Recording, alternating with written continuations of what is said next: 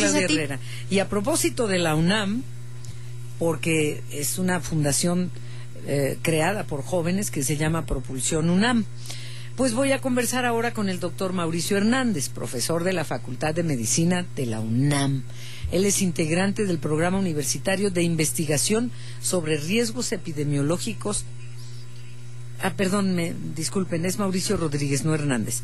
El doctor Mauricio Rodríguez Álvarez, doctor en ciencias bioquímicas por la Facultad de Química de la UNAM, aunque es médico cirujano, etcétera y profesor en el Departamento de Microbiología y Parasitología de la Facultad de Medicina de la UNAM, entre muchas otras cosas. Doctor Mauricio Rodríguez Álvarez. Doctor, buenas tardes, ¿cómo estás? ¿Cómo estás, Adriana? Muy buenas tardes, saludos al auditorio. Muchas gracias. Gracias por, por invitarme y, y hacer la corrección. sí, sí, una, un- una disculpa. Además hay un, hay un, hay un médico epidemiólogo eminente, el doctor Mauricio Hernández, que creo que ahora está en la dirección de prestaciones médicas del IMSS, que Sí, eh, ah, eh, y lo he entrevistado muchas veces, sobre todo Exacto. durante la pandemia. no es la primera vez que, que nos pasa esta confusión, pero bueno, ¿cómo Oye, se va? a- al menos la comparación es buena. Sí, sí, no, no, no, ahí sí. Pero no, tú Ah. eres Mauricio Rodríguez. Mauricio. Rodríguez. Álvarez. Exactamente. Eh, Mauricio, estamos, doctor, estamos inquietos porque, eh, pues, eh, la Organización Mundial de la Salud es la que vuelve a alertar sobre no confiarnos. No Sí. estamos en la misma situación crítica de hace dos años. Ojalá que nunca volvamos a estar. Así es. Pero, pues, el virus muta y queremos saber qué tanto ha mutado de, de, de, de un año para acá. ¿Qué nos puedes actualizar del virus del COVID, por favor? Sí, pues mira, el, lo primero es entender que estamos en la temporada invernal y que ahorita es cuando aumentan las infecciones respiratorias en general, no solo COVID, ¿no? La influenza, el virus incisional respiratorio, la Sí. neumonía, todas, ¿no? Entonces, pues con ella aumenta el COVID también, o sea, con ellas aumenta el COVID. Entonces, eh, ya no es una emergencia el COVID, eh, ya es, es parte de las enfermedades de la temporada y eso es lo que estamos viendo ahorita que, que va pasando.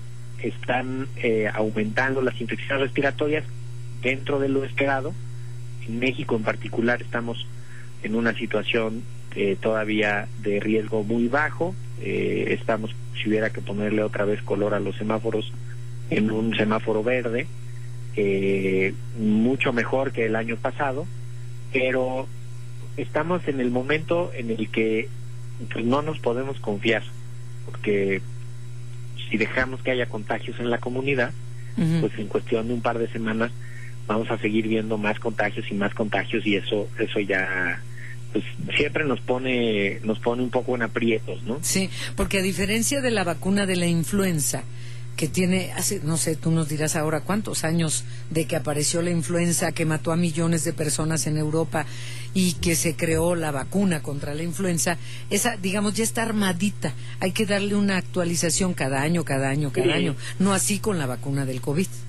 Eh, no, de hecho, no sabíamos qué iba a pasar con COVID. Entonces, eh, hasta ahorita, cuando menos este año todavía se recomendó un refuerzo a las personas de mayor riesgo con alguna de las vacunas que hubiera. Tal vez el año que entra eh, pase algo similar, no, no queda claro, eh, pero eso también nos pone de manifiesto que la situación está eh, más o menos eh, tranquila, sobre todo en términos generales para la población. Desde luego, para los que tienen alguna enfermedad, para los más vulnerables, para las personas que no se han vacunado, eh, pues ellos sí tienen un riesgo adicional y hay que hay que protegerlos. Y, y también hay que entender un poco lo que está pasando en España, por ejemplo, que, que empiezan a tener muchos casos de infecciones respiratorias, empiezan a tener ausentismo en los servicios de salud Mm. y eso les les pone en aprietos el funcionamiento del sistema sanitario, o sea. Poner cirugías, tienen que, ¿no? Este, reducen el número de consultas que hay para para las para consultar a los enfermos y eso para para contender eso, pues dicen, vamos a pedir el cubrebocas en las en las unidades médicas cuando menos para que no se contagie el personal médico, ¿no? Porque ahí es donde se contagia. Y en Estados Unidos que también están teniendo una importante actividad epidémica con muchas hospitalizaciones, eh, porque pues, no se termina de vacunar la gente, no se cuida tanto y tienen unas condiciones también climáticas diferentes, ¿no? Pero vamos vamos transcurriendo. También, mucha inquietud con, con lo de las hospitalizaciones y, y vale la pena aquí eh, pues decir que de la información de la que se tiene visibilidad, eh, este año hay alrededor de 250 personas hospitalizadas eh, por infecciones respiratorias agudas graves y, y, el año pasado había 800 en estas mismas fechas. Entonces, pues, también en eso estamos eh, en una condición bastante favorable. No hay que confiarnos, hay que poner las vacunas de refuerzo y hay que evitar contagios en la comunidad. Sí.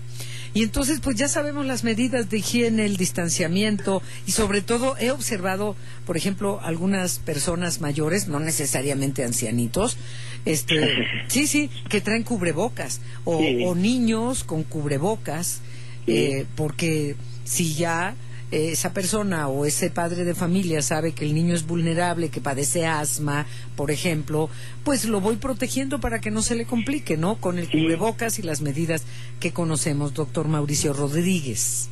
Sí, también, de hecho, si ese niño, esa niña convive con sus abuelitos mucho, pues también conviene que no se enferme ese niño y esa niña, ¿eh? Porque, ¿Y ese abuelito? Exactamente, puede llevar a los microbios un poquito más cerca de los abuelitos y eso puede ser otra cosa, ¿no? O sea, puede, para ellos es diferente ese riesgo, Entonces hay que evitar contagios en la comunidad y el que tenga síntomas, que se ponga un cubrebocas, que se aísle para que no contagie a los de su entorno inmediato y a la comunidad, ¿no? A, las personas con las que esté.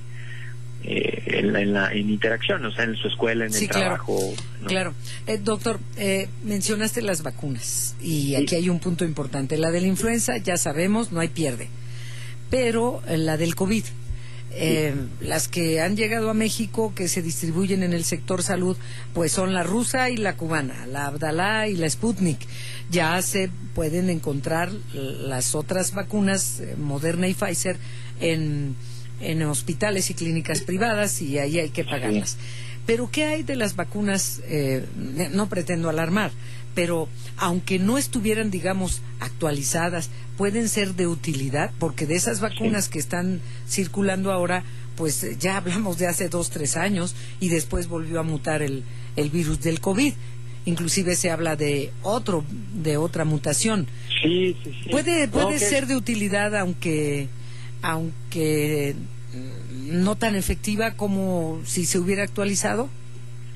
Pues es una excelente pregunta, Adriana. Qué bueno que la haces porque hay mucha confusión con este tema. Eh, cualquier, cualquier vacuna contra COVID de las que hay disponibles en México sirve para prevenir la enfermedad grave y la muerte. Eso es lo que necesitamos prevenir con las vacunas contra COVID. Ninguna de las vacunas, ni las nuevas ni las viejas, funciona para evitar los contagios. eso se evita con el cubrebocas, la ventilación, la sana distancia, el aislamiento y la higiene, ¿no? Y la etiqueta respiratoria. Pero todas las vacunas sirven para evitar la enfermedad grave y la muerte. Una persona que ya tiene varias vacunas o que ya les dio COVID puede reforzar su sistema inmune con cualquier vacuna una persona que no tenga ninguna vacuna, ahí sí te diría pues que se ponga la nueva para que no haya tanto, eh, para que su, su cuerpo conozca al, al, virus más reciente. Pero todos los demás, que ya traemos una memoria inmunológica con las otras vacunas que nos hemos ido poniendo, eh, nos funciona.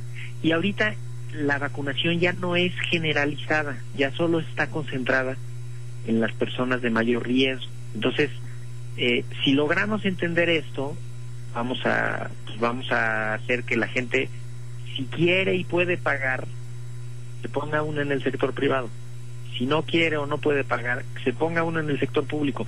Cualquiera de las vacunas disponibles le va a servir para lo que necesitamos que sirva, que es evitar la enfermedad grave y la muerte. En México, por parte de lo que estamos viendo ahorita, que vemos muy poquitas hospitalizaciones, muy poquitas infecciones graves, es porque la gran mayoría de la población se puso una, dos, tres, cuatro dosis de cualquiera de las vacunas disponibles. Y gracias a esa protección, el COVID ya no es un problema. Entonces, eh, pues hay mucha confusión.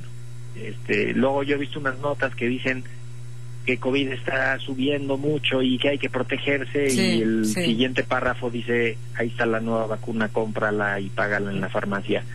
Este, un poco mm, como con, una intención comercial, ¿no? Comercial, claro.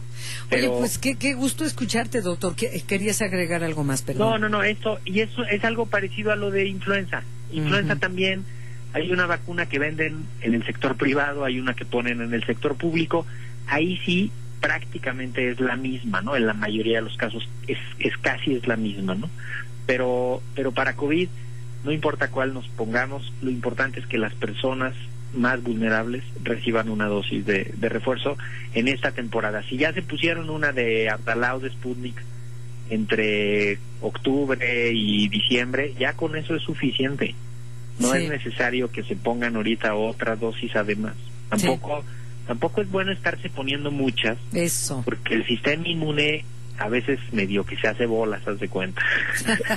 sí, qué, bien dicho coloquialmente, pero bueno, tú sabes de, de eso y más en este sentido como profesor de la Facultad de Medicina de la UNAM y como integrante del programa universitario de investigación sobre riesgos epidemiológicos y emergentes. Muchas gracias, doctor Mauricio Rodríguez. Gracias. Muchísimas gracias, Adriana. Un abrazo. que ti, buen fin de semana. gracias. Buenas tardes. ¿Qué nos están compartiendo nuestro querido